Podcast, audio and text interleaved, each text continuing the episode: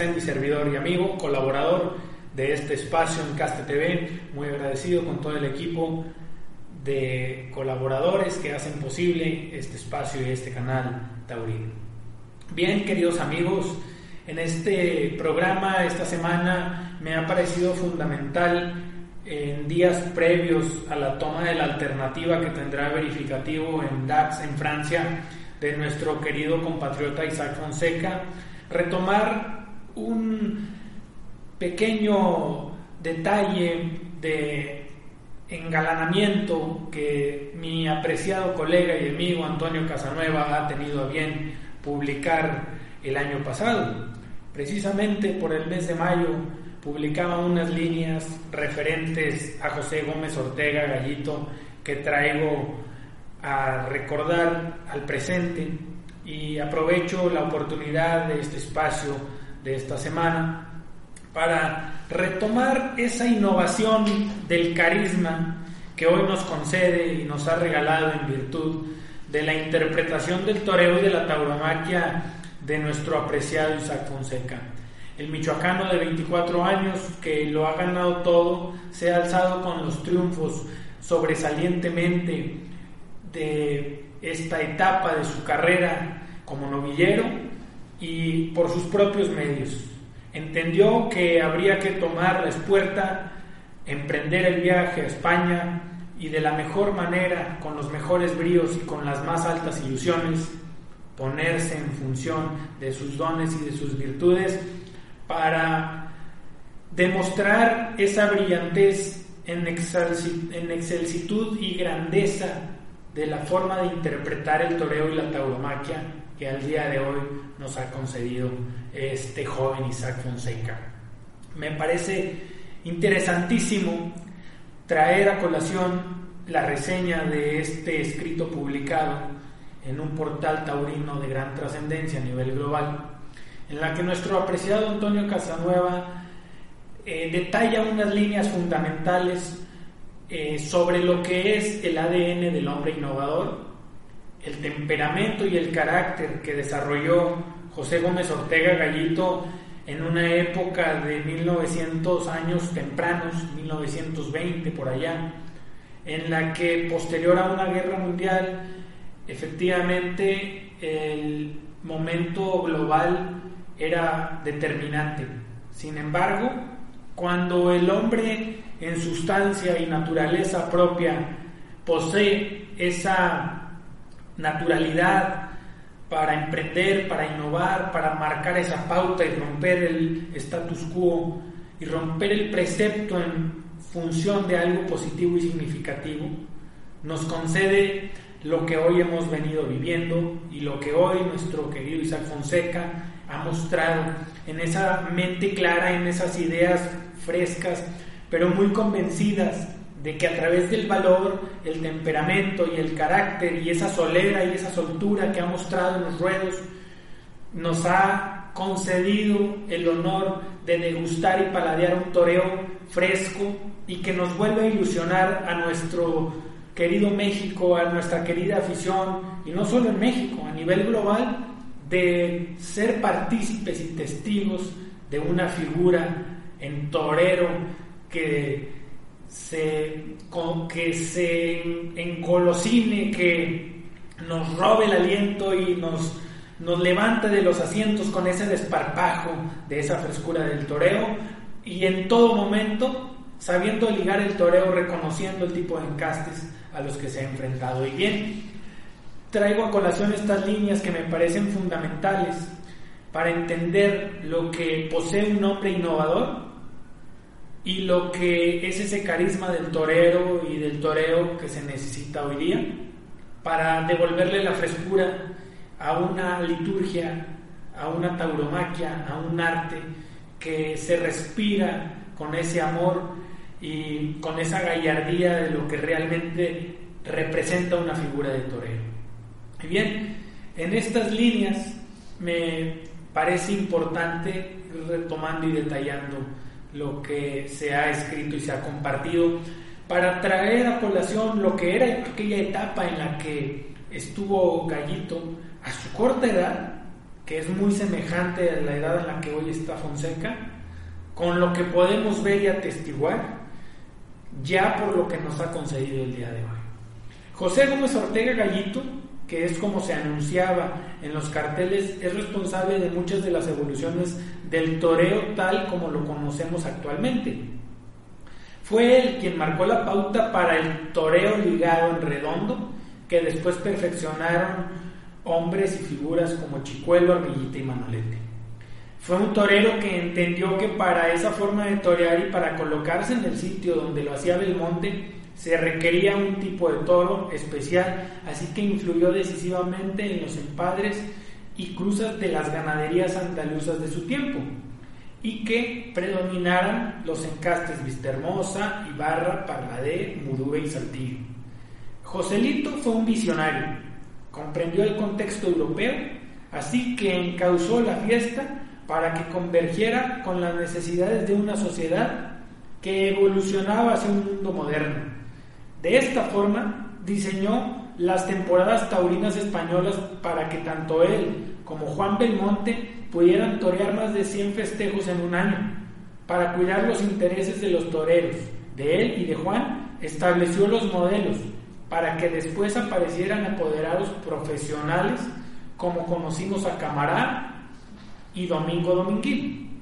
También intervino en la construcción de plazas monumentales para que el gran público pudiera ir a los toros y presenciar las faenas. A Gallito le debemos la construcción de la Plaza Monumental de Barcelona, el diseño de las ventas de Madrid y la ejecución del proyecto de la Monumental de Sevilla que con su muerte terminó en abandono. Gallito fue el gran innovador del toreo, definitivamente. Clay Christensen, profesor de Harvard, fallecido recientemente, estudió las características de comportamientos de personajes que han impactado a la sociedad de la talla de Bill Gates, propietario de Microsoft, Steve Jobs de Apple, Larry Page y Sergey Brin de Google, entre otros.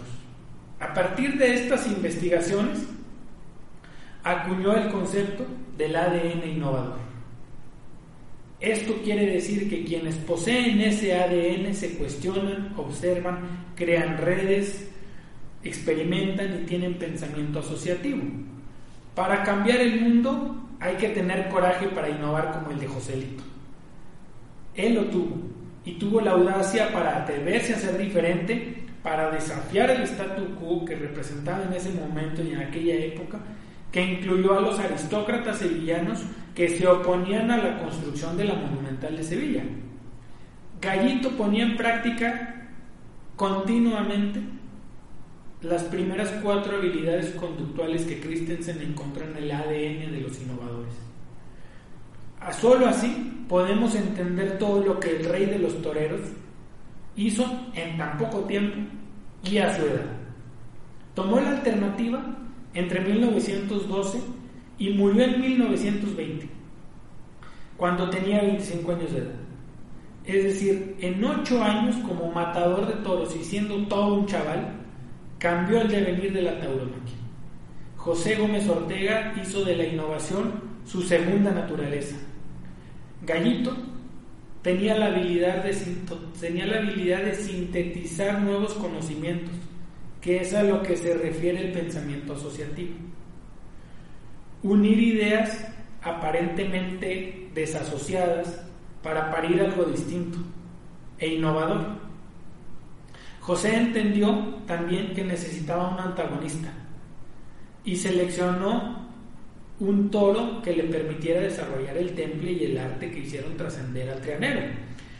Y en este sentido, como antagonista, protegió a Juan Belmonte, contemporáneos. Pero a su clarividencia se le identificó también esas necesidades de lo que quería que fuera la sociedad española futura y la conectó con el nuevo toro. Las técnicas de torear, las plazas, las temporadas, los profesionales, los profesionales de los despachos, para crear la industria de la tauromaquia que 100 años después seguía aprovechando lo diseñado por Joselito. esta habilidad de asociación que tenía Gallito la explicaba Steve Jobs de la siguiente forma. Creatividad es conectar cosas. Las personas creativas conectan experiencias que tuvieron y las sintetizan en cosas e ideas nuevas y generan y crean algo nuevo que en ese momento no se contemplaba o no se contempla.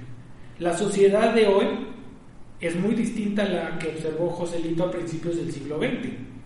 Además, la coyuntura sanitaria ha puesto a la industria de la tauromaquia en una situación perpleja, de desigualdad, por supuesto, por lo que necesitamos que florezca ese ADN innovador en los taurinos para diseñar nuevas condiciones que permitan ese resurgimiento de la más bella de todas las fiestas. En este sentido y en este aspecto, en lo que mi apreciado Antonio Casanueva nos deleita con estas líneas, con este desdén, hoy día podemos apreciar y ser testigos de jóvenes como Isaac, eh, de jóvenes como Héctor Gutiérrez, que ya es eh, matador de toros actualmente, que forma parte de la joven baraja taurina del escalafón.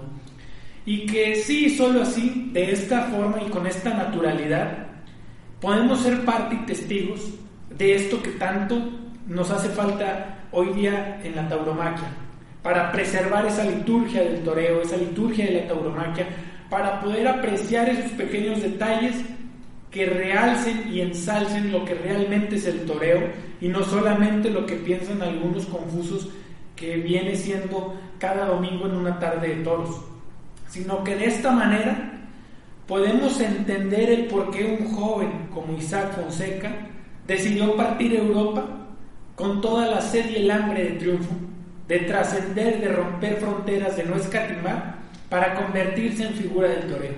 Hoy día es un mexicano, es un compatriota, es un hombre nacional que ha roto todos los paradigmas, ha cambiado ese statu quo y como mexicano sumamente difícil en la madre patria abrirse camino donde allá, como se dice en el argot, abajo de las piedras se dan toreros, ¿no? En cada esquina, en cada rincón hay un hombre con una muleta soñando ser torero e Isaac Monseca se ha encargado de romper esos paradigmas.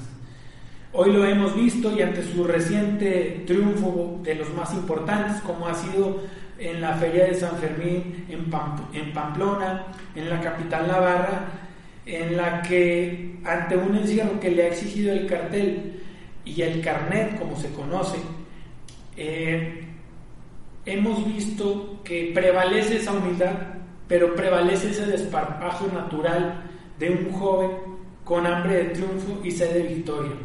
Y estaremos esperando muy pronto esa noticia para darle seguimiento eh, posterior a su alternativa, ni más ni menos que de manos de José María Manzanares y como testigo el peruano Andrés Rocarrey, siempre augurando, esperando y deseándole los mayores triunfos y el mayor de los éxitos para nuestro compatriota, nuestro conacional joven, que hoy día se mantiene la llama encendida y ese fuego de esperanza, que sea y es y va a ser quien nos conceda la oportunidad de volver a sentir ese impulso, ese ímpetu y ese aroma de la liturgia del toreo con el que se abra una puerta grande nuevamente en la Plaza de las Ventas de Madrid.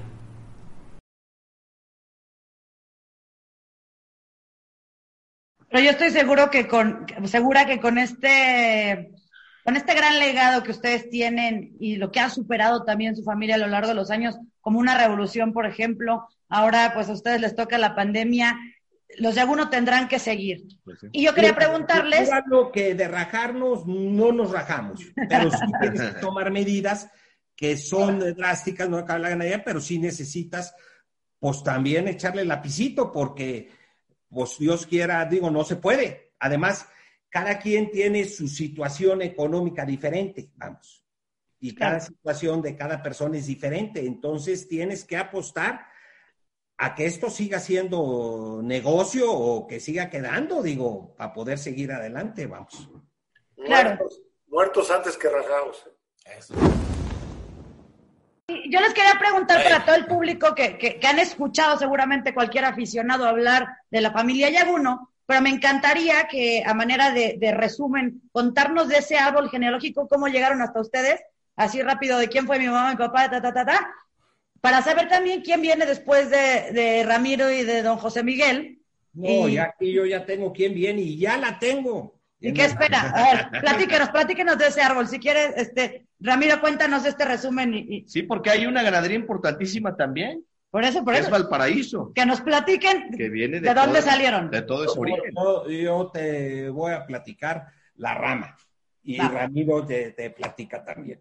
Mira, bueno, eh, nosotros venimos de la rama de, de Julián Yaguno. Eran dos hermanos, la otra rama es eh, José Antonio Yaguno y nosotros venimos de la rama de Julián Yaguno que tuvo tres hijos, dos hijos y una hija. Eh, mi tío eh, Toño tuvo un hombre y dos mujeres que se quedó, era el mayor de, los tres y se quedó con el nombre y la divisa de Torrecilla al morir mi abuelo. Los hijos eh, fueron ganaderos, pero ya ahorita ya vendieron la, la ganadería. Después viene mi tía Ana María, que eso lo sabe, y bueno, te iba a decir que mejor Ramiro, lo sabemos igual que la cual quise mucho y también una gran ranchera, casada con eh, Valentín Rivero, mi tío, que tuvo dos hijas, Ana María y Victoria Eugenia. La mayor es Ana María y Victoria Eugenia, las dos también apasionadas de esto, ven el campo, viven ahí y de las cuales tuvieron, eh, ahora vienen los, eh, los de abajo, o sea, tuvieron, eh, ahora tú ayúdame Ramiro, con tus hermanas y tus subprimas. Venga. Ah, bueno, pues, mi tía Victoria Eugenia tenía tres hijas y un hijo. Mi tía Victoria Eugenia y su esposo eh, Ignacio Pliego, hoy en día son los ganaderos de Valparaíso.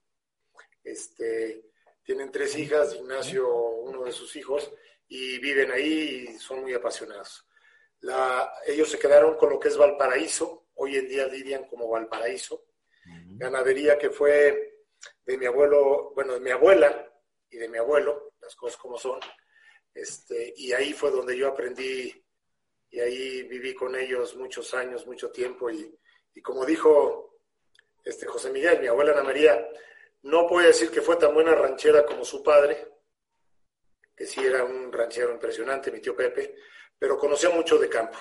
Y además, si algo puedo presumir de ella, que sí tenía ese sentimiento y esa cosa de la, de la sangre yaguno, del piquete ese yaguno que, que a la hora de escribir las tientas y a la hora de ver las vacas, espero haberle aprendido un poquito. Este, mi madre se queda con, con Malpaso, originalmente el, el otro fierro que tenían mis abuelos, le cambiamos el nombre a Pozondo por una cuestión, opinión mía, este, que a mí me gustaba más el nombre porque Malpaso, aunque fue una ganadería antigua zacatecana, no tenía vínculo con los Yaguno. Malpaso tenía como denominación Pozondo, que eso yo se lo propuse a mi abuelo, que fue una de las haciendas de donde estuvieron los Yaguno. Y de hecho era después de la revolución, cuando salen del Valle de Valparaíso, de San Mateo original, y partes llegan a México, regresan a Zacatecas a Pozondo. De hecho, las vacas que le llaman del casco y que después muchos ganaderos le pusieron el cerito, Mi querido Julio, este, en alguna ocasión me comentabas que este, pues para ser un buen ganadero antes hay que ser un buen agricultor, como bien nos has comentado en todo esto. Sin embargo, pues nos, nos dejas claro que no solamente es- este, Torreón de Caña se envuelve de la parte de agrícola y la ganadera, sino también obviamente la, la, la empresarial, donde vemos que también pues, toda la región se ha visto beneficiada por todo el, el trabajo que, que, que ustedes están generando y están produciendo, que eso es, eso es bastante importante. Y además te das todavía el tiempo pues de hacer empresa también, pues ahora construyendo una plaza de toros, has sido empresario en la plaza de toros de Pachuca, en la Vicente Segura, en Texcoco. ¿Qué más falta por hacer? Pues mira, te- ya estás como mi esposa, me dice, estate quieto, todos los días sales con una novedad nueva, cara. Pero bueno, mira, yo creo que lo más interesante en la vida es siempre hacer cosas, ¿no? Nos vamos a equivocar mil veces, pero mi abuelo lo decía mucho, experiencia Venancio, ¿no? Eh, los errores que cometas y lo, y lo que hagas mal, que no funcione, te sirve de experiencia y te fortalece. Lo peor que puede pasar es que te estés quieto y no hagas absolutamente nada, ¿no? Entonces, todos los días estamos innovando, ahora traemos también hasta la, idea de juntarnos con algunas gentes de aquí del pueblo de la Almoloya para que abran una carnicería en conjunto con nosotros, para que se pueda vender la, la, carne de las becerras de tienta, que muchas veces a todos los ganaderos nos lastiman mucho los carniceros, que nos dan precios muy, muy baratos. Entonces estamos ya, por, estamos ya iniciando ese proyecto de poder tener una carnicería de, de, de, únicamente de toros bravos. Entonces los toros que, que se vayan a las plazas, empezarlos a comprar para que se vengan esta, de distintas ganaderías, obviamente, se puedan venir a esta, a esta carnicería, las vacas de tienta, de nosotros y de nuestros amigos y de nuestros primos, que somos muchos, también poderles pagar un poquito más uh -huh. y que esa carne, darla a conocer como que es una carne prácticamente orgánica, una carne que no tiene clenbuterol, y además te lo digo, porque te lo digo abiertamente, porque es prácticamente hay que denunciarlo. Hace poco teníamos un toro que se despitorró, lo toreamos, luego le hablé al carnicero, le ven por él, ¿no? Y dije, no, es que mire que el toro empieza con sus pretextos de siempre. Le dije, mira, llévatelo, pruébalo, y me dice cómo ves la carne. Total, se lo llevó, lo probó y me dijo, mire, la verdad, la carne es extraordinaria, la carne es buenísima. Pero le voy a decir una cosa, ganadero. La gente en el mercado quiere veneno. Quiere la carne rosita, la carne blanquita, que es la que tiene clombuterol. Si usted uh -huh. le pone clombuterol a sus toros, yo se la compro toda. Dije, eso no lo va a hacer nunca, porque ese es un crimen, ¿no? Es generar, es generar cáncer en el hígado de las personas, está penadísimo por la ley, y por todo eso no va a hacer nunca. Entonces, ¿qué queremos hacer? Una carnicería donde se, se dé a conocer que es carne limpia, que es carne que no tiene clenbuterol y que es una carne extraordinaria, una gran calidad, donde principalmente las becerras que se van a matar ahí son becerras criadas con pasto, con carne magra, con carne, y como son, jovencitas de dos y tres años, pues la carne está muy suave y muy buena. Y por supuesto que va a tener un mejor precio que la carne que llega a las carnicerías de los pueblos. Entonces con eso vamos también a impactar a la comunidad, va a tener acceso a carne buena y a mejor precio. Estamos con ese proyecto también, creo que puede ser muy interesante y abrir un mercado y que les podamos también beneficiar a todos los ganaderos, empezarles a comprar los toros en las corridas, que los mandemos, ¿sabes? Una corrida que es una corrida por decir que se lidie en, en, en, Apizaco, la compramos y se viene a la carnicería de Almoloya y ahí se consume. Entonces, y se le da un poquito de mejor precio al ganadero que actualmente, o al empresario, en su caso, que actualmente no le paga nada, o sea, le pagan menos de la mitad de lo que vale un toro. Un toro vale sobre 40 pesos kilo, un, un, quiere decir que en carne un toro de 500, de 500 kilos debería valer 20 mil pesos, y el carnicero está pagando entre 8 y 10 mil pesos, o sea, menos del 50%. Es un abuso. Entonces queremos también evitar esa parte y tener, y eso darle una ayuda más al ganadero. Ganadero, eh, qué interesante creo que todo lo que nos ha platicado en el programa, porque mi pregunta inicial era cuál es el impacto en el estado de Hidalgo al tener una ganadería. Y claro que nos está platicando de su ganadería de Torreón de Cañas, pero vamos a pensar que hay 16 ganaderías en el estado que seguramente cada una de ellas aporta algo importante al municipio Impacta. donde se encuentra y seguramente cada una de ellas trabaja eh, en, en, su región. Y yo creo que es muy interesante para toda la afición que hoy nos ve, porque es afición taurina, de saber que no solamente se cuida y cría al toro de Bravo, sino que eh, el impacto en las regiones donde hay una ganadería es mucho más importante de lo que conocemos o de lo que creemos. En este sentido de lo que acaba de platicar respecto al toro bravo y cómo se paga y cómo se consume y, y, y cuál es el precio de la carne y de, y de, la misma crianza, hay una pregunta que surgió en la semana con la afición que me gustaría hacerle abiertamente. ¿Cuánto le cuesta a un ganadero criar a un toro de lidia? Desde que nace hasta que sale una plaza de toros. Sí, por supuesto, Elvira. Sobre tu primera pregunta, yo creo que eh, efectivamente hay 16 ganaderías en el estado de Hidalgo. Cada uno de los ganaderos son gente admirable, son gente muy capaz, a, a, quienes yo admiro y respeto muchísimo. Y te puedo asegurar que cada uno de ellos hace más cosas y mejores que nosotros.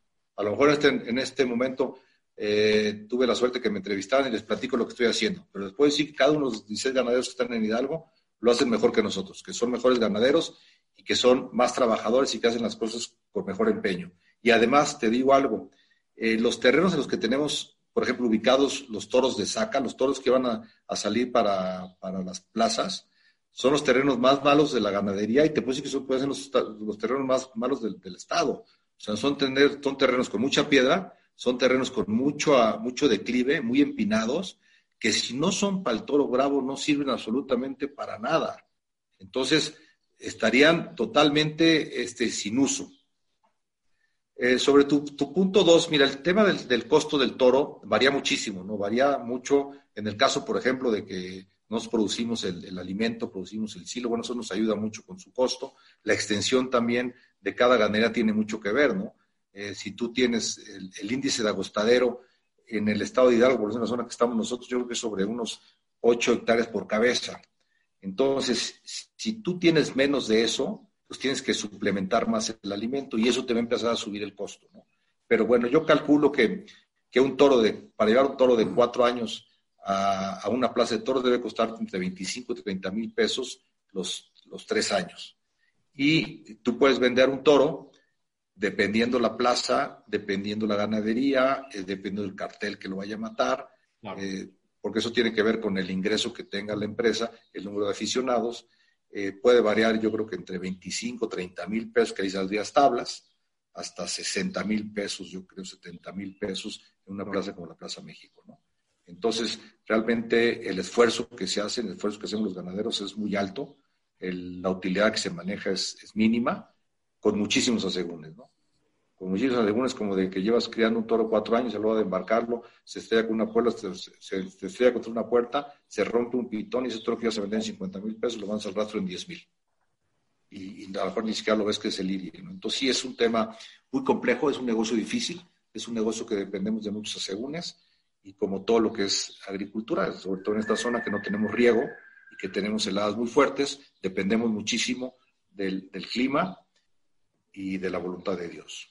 Ganaderos, ¿qué es lo que caracteriza como tal las ganaderías jaliscienses? De alguna manera es por lo cual hay bastantes ganaderías en Jalisco. ¿Qué es lo que la caracteriza? ¿El suelo, eh, como estábamos diciendo, el agostadero? Eh, ¿Qué es lo que la caracteriza? Hombre, la, uh, si nos vamos un poquito a, a, la parte de Altos Norte, que es Ojuelos, los lagos de Moreno, o Encarnación de Díaz, que son un poquito más áreas semidesérticas y que su índice de agostadero es mucho menor y se ocupan más hectáreas por cabeza, en donde el frío es más frío, en donde hay más tierra mala. Se puede decir que eh, se puede decir que el maltrato, un poquito, ¿no? Un, maltrato en el buen sentido de la palabra. Eh, pongo como ejemplo a la vid. La vid dicen que si tiene una tierra buena y mucha agua no funciona, tiene que tener un poquito de dureza. Esa es la parte de, del Altos Norte. Y la parte acá, como estamos nosotros, Marcos, y muchas ganaderías, San Pablo, Chinampas, Santo Toribio, pues nos caracteriza que estamos a una altura más o menos considerable. Estamos entre los 1800 y 2000 metros sobre el nivel del mar. Y eso, pues, tiene que tener una diferenciación contra otras ganaderías, eh, si lo quieres ver desde esa manera, ¿no? Y yo quería preguntarles, digo, en este tenor Jalisco es importante no solo a nivel ganadero, a nivel taurino, pero este programa lo ve gente de todo el mundo, de Colombia, de Francia, de España. Cuéntenos un poquito, Marcos García Vivanco, ¿cuál es ese aporte que tiene Jalisco para el mundo? No solamente son toros. Hay tequila, hay mariachi, y hay muchísimas cosas que además eso es importante, el lugar geográfico donde se encuentra Jalisco en nuestro país. Sí, eh, tiene, razón, Belén. Este, nosotros en el estado tenemos un eslogan eh, que dice Jalisco es México y es precisamente por eso que dices tú, ¿no? Este, la charrería, el tequila, eh, eh, el mariachi, tantas cosas que, que, definen a un mexicano y, y nuestro país, este, pues en otras partes del mundo. Uh, ahorita, uniendo esa pregunta que hacían anteriormente, yo les puedo decir que ese, esa raíz de la charrería que tenemos tan fuerte se ve reflejada en nuestras ganaderías, porque te puedo decir eh, que somos, yo creo que el único estado donde todavía hacemos los cerraderos a campo abierto. Eh, y es una faena bien bonita, eh, donde tenemos verdaderos toreros a caballo, donde hacen una, una especie de charrería este, acompañada con un rejoneo, este, y, y, y, es, una, es una faena que nada más se ve en nuestro estado. ¿no? Wow. Súper interesante. Y voy a agregar un poquito a lo que Marcos atinadamente dijo. Bueno, con un poquito de, de, de, orgullo tengo que decirles que Jalisco geográficamente tiene parte semidesértica, tiene el lago más grande de México, tiene playa, que es Puerto Vallarta y toda la ribera de Jalisco, tiene una cordillera muy grande en donde hay bosques, Este, vaya, es un estado que tiene una biodiversidad. Mazamitla, Mazamitla es este, un bosque, ¿no? Palpa, ¿no? Palpa. Y te lo puedo platicar que somos el segundo productor de maíz, el primero en huevo de plato, el primero en cerdo, producción de cerdo, y ya no se digan Gaby Tequila, que somos números unos mundiales, ¿no? Y te puedo platicar que somos, pues eh, en la cadena agroalimentaria podremos ser el, el estado con mayor producción de alimentos de, de, canasta básica, sin dudarlo. De leche somos en la primer cuenca, producción de leche. Entonces. ¿Cómo conviven estas tradiciones dentro de la ganadería? Por ejemplo, eh, Tlaxcala, Hidalgo, nos hablan mucho del pulque, ¿no? Y de, y de todas estas tradiciones ganaderas que se van llevando, obviamente, según la región. ¿Cómo convive el tequila, cómo convive el mariachi en estas tradiciones ganaderas? Bueno, yo no veo una corrida de toros en Jalisco si no hubiera un mariachi arriba, con su banda del pueblo y con su buen tequila a un lado, ¿no? Claro.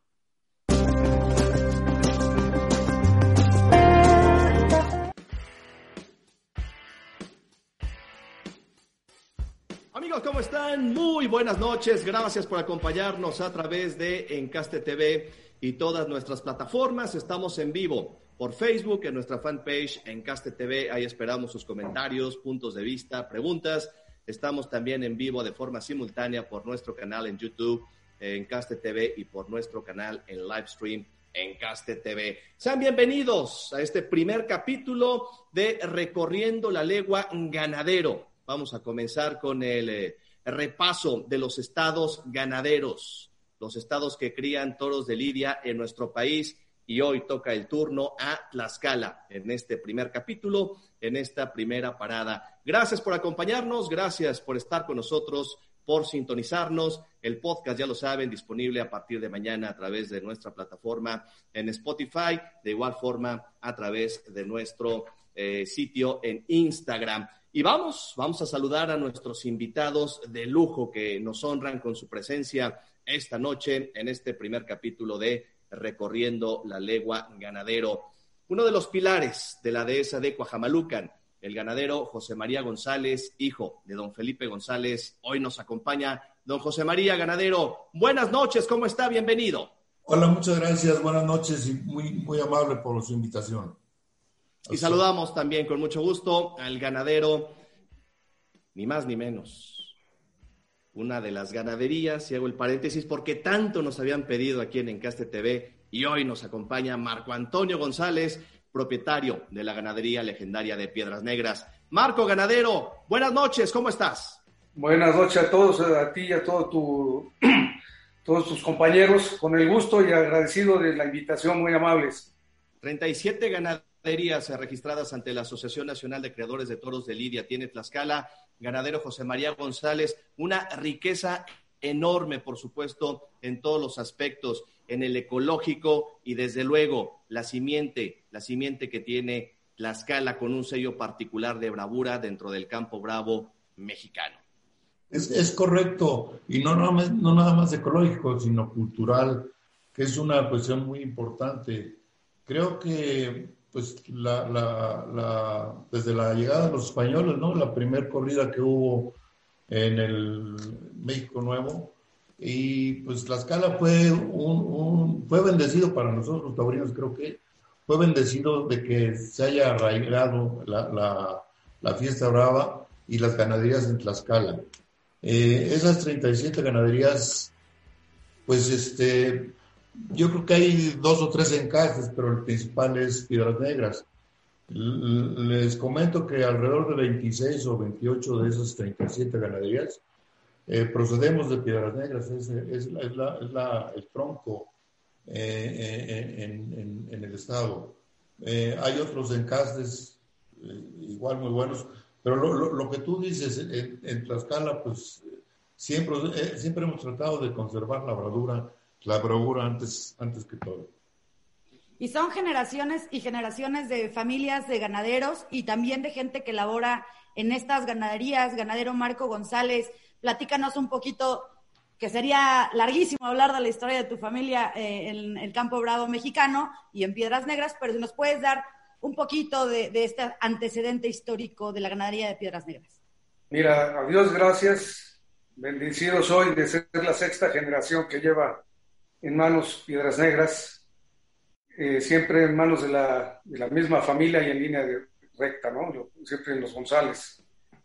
A mí desde muy chiquito, bueno, pues eh, mis vacaciones eran allá, me envenenaron de esto, que es lo más bonito y lo más precioso que pueda haber, la fiesta de los toros y criarlos, ¿qué te puedo decir? Es, es una pasión. He visto pasar muchas generaciones de trabajadores, que la mayoría, pues por la misma edad, por el tiempo ya no está, ¿no?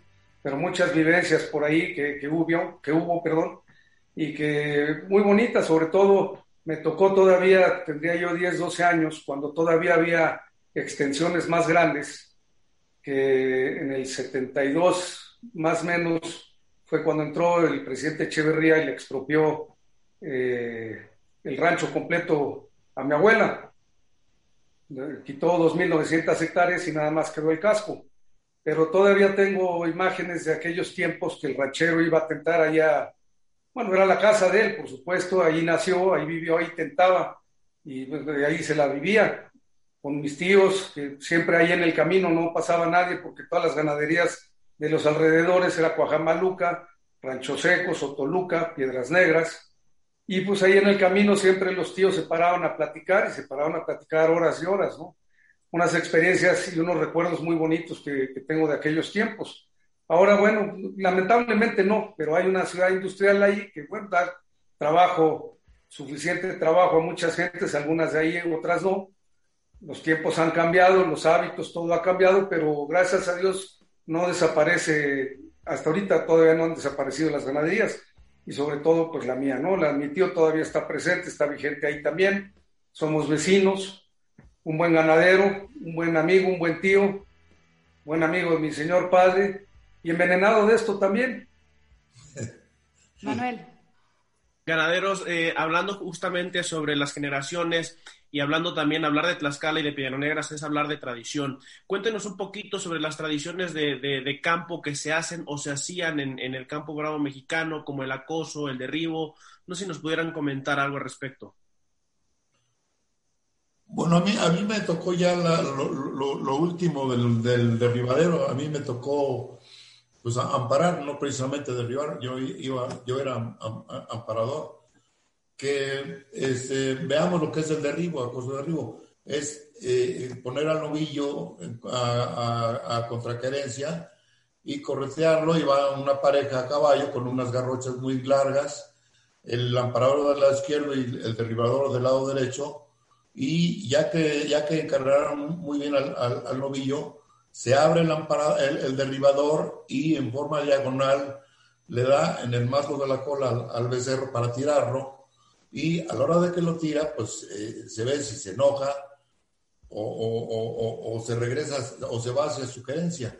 Si se enoja, entonces por ahí hay un picador lejos con una puya muy pequeña que lo cita muy de largo y ahí, ahí era la manera de que se de, tentar a los machos. Se veía cómo embestía si iba con la cabeza abajo, si, si empujaba al caballo, y pues ya que consideraba eh, calificada el ganadero, el, el, el, novillo, pues ya lo dejaban ir. Pero esa, esa, esa, esa faena era muy bonita. Creo que en, en, en, México, pues nunca, bueno, no, no, no, se, no se hacía más que ahí en Piedras. Era lo que, lo que decía Marco. Había un, un, un potrero muy largo, muy grande, que era el derribadero. Y pues desgraciadamente con Echeverría eh, se acabó esto. Y, de las naciones. Este, tenemos un ecosistema en el aspecto, eh, digamos, más amplio, es decir, eh, en donde pues hay coyote, hay, hay ahorita que en este momento que es, que es el tiempo de, migración de, de, muchas aves, pues tenemos este pato, muchos tipos de halcones, este, eh, también diversas aves migratorias. Sí, muchísimo. Y, hay, hay, muchísimas para, para, para, para, poder, para no nombrar una por una, pero sí hay una riqueza que verdaderamente cuida, eh, que, que, cuidan los toros, ¿no? Que cuida eh, todo el ecosistema y, y, y, la responsabilidad del ganadero. Este, pero, pero el guardián es el toro, porque el toro pone límites y por supuesto, como sabemos, no cualquier persona puede entrar a, potreros donde hay una corrida de toros, por ejemplo, o, una, vaca pariendo, en donde pues eh, eh, un solo alambre eh, puede hacer una diferencia de cómo es el, potrero en un lado. La cantidad de liebres, por ejemplo, que tenemos ahí este, nosotros en, el llano de Vicencio, y de conejo, 10 metros después ya no las ves. Es decir, las, las ves porque, porque las cuidan los toros. Este, están protegidas por, por, de los cazadores y de, de todo eso, porque, porque están en un, en, un, en un potrero con toros bravos. Este, entonces, sí, yo creo que hay una riqueza ahí ecológica, este, y, y, y si le hacemos un close-up así eh, en genómica, este, tenemos una, hay una riqueza enorme ya lo, también lo decían, este, bueno, lo decía ahorita Enrique, este, con la riqueza genética poblana y, y en general del ganado de Lidia, este, que, que constituye para la CONAGEN y para, es, es, es de interés científico de, de, de, la genética mexicana, no solamente eh, taurina, sino es, se ha hecho una selección eh, durante muchos años que hoy tenemos un patrimonio que, podría estar en riesgo, eh, digamos, al querer protegerla. Es, curioso que, cuando se intenta proteger algo, eh, eh, podemos quizás sin querer o, queriendo este, destruirlo. El, toro, el toro como, como la verdad, no hay, que, no hay que defenderla en el sentido eh, este, de estirar eh, y de polemizar demasiado, porque se defiende sola. Eh, y, al defenderlo podemos, podemos lastimar, por ejemplo, al defender al toro bravo, sería un poquito paradójico que al final el, gran perdedor fuera el toro. Este, si estamos ciertamente en un momento de, no solamente en nuestra política mexicana, es, global, en el que, en que hay una polarización tremenda y, que, que, yo creo que tenemos que, eh, aprender a convivir, escuchar y, de, riquezas como las que ustedes mostraron hace un momentito. Es decir, si hay una, una riqueza y un patrimonio que, que, de un manotazo puede, puede perderse porque pues ningún ganadero continuaría criando toros bravos si los toros bravos no, se lidiaran en una plaza de toros. Claro, claro. Ganadero Manuel eh, Fernández, platica al público un poco, coméntanos de las bondades que encuentras para criar toros bravos en Puebla, el tema de clima, el tema de fauna, el, tema de vegetación, en fin, ¿cuáles son esas bondades que ofrece Puebla o que tú como ganadero has experimentado que te ha dado Puebla, esa tierra para la crianza del toro bravo? Fíjate que al revés, ¿eh? bien dice Enrique, ellos tienen la facilidad de tener unas buenas tierras, nosotros no, pero nosotros nos hicimos en ese medio, eh, este, teniendo manantiales ahí, entonces construimos una presa, esa presa nos ha permitido este, hacer riego de tierras, esa presa nos ha permitido dar agua desde los manantiales a todo, desde la gente que trabaja con nosotros, eh, a los animales y demás, y hemos creado en nuestro entorno, pues, eh, riqueza, ya que, como te estaba comentando, hemos ido sembrando árboles a todo alrededor.